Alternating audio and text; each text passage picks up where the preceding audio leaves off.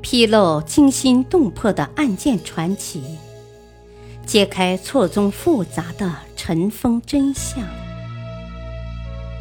欢迎收听《古今悬案、疑案、奇案》，作者李晓东，播讲汉月。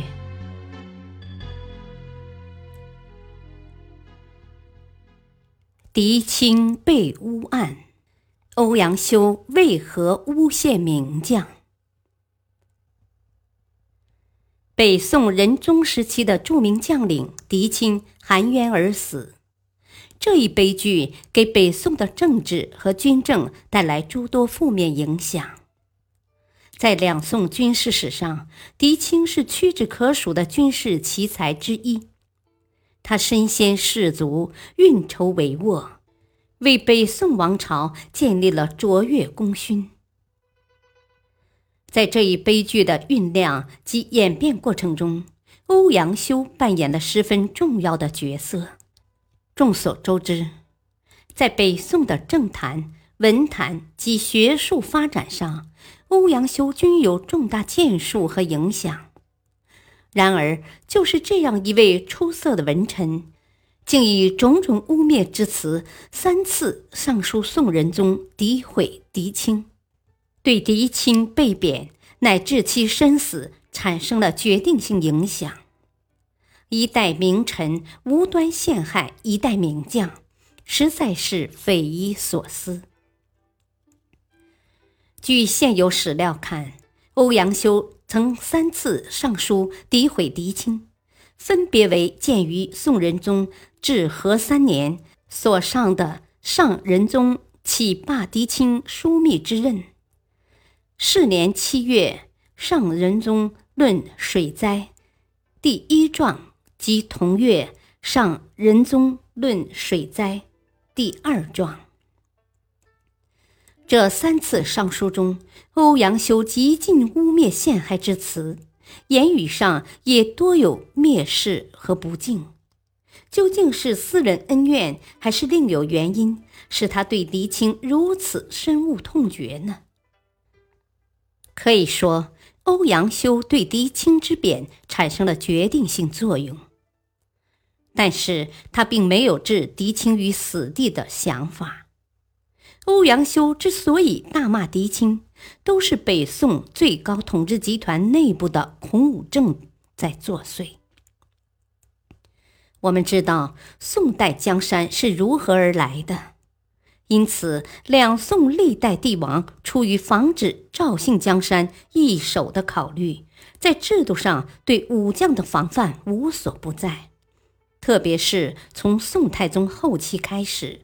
随着北宋治国方略的改变，内部政治形势的变化，以及随着宋辽、宋夏关系的演化，如何防范武将，逐渐为所有士大夫及最高统治集团的核心价值观念。在这种价值观的影响和支配下，北宋的武将不管立下什么丰功伟绩。也不能摆脱文官的蔑视和反感。但是宋仁宗时期，仁宗对狄青十分青睐，原因其一：宋仁宗统治期间，军政弊端已经避显无疑，表现在战场上，便是武将怯战、避战的现象屡见不鲜。而狄青却充分表现出其出色军事才能与战争智慧，为赵宋王朝立下了赫赫战功。其二，狄青不仅功勋卓著，且对宋王朝忠心耿耿，即文彦博所说的“忠谨有素”。因此，行武起家的狄青，在短短十余年间一跃成为枢密使，得到皇帝的宠爱。可是，这一事实却与文臣的核心价值观产生了严重冲突，最终，狄青成为文臣眼中欲除之而后快的眼中钉。在这种大背景下。欧阳修在其奏书中频频使用鄙薄、蔑视狄青之语，也就不足为奇了。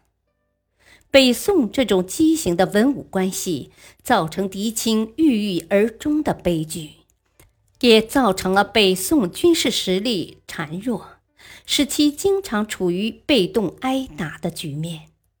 同时，也不得不感叹。欧阳修如此聪慧之人，仍旧摆脱不了封建专制统治的枷锁和时代的局限，成为专制统治的工具。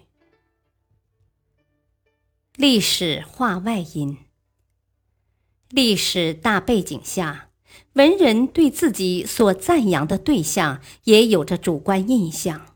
不论是褒是贬，均摆脱不了封建专制统治的束缚。感谢收听，再会。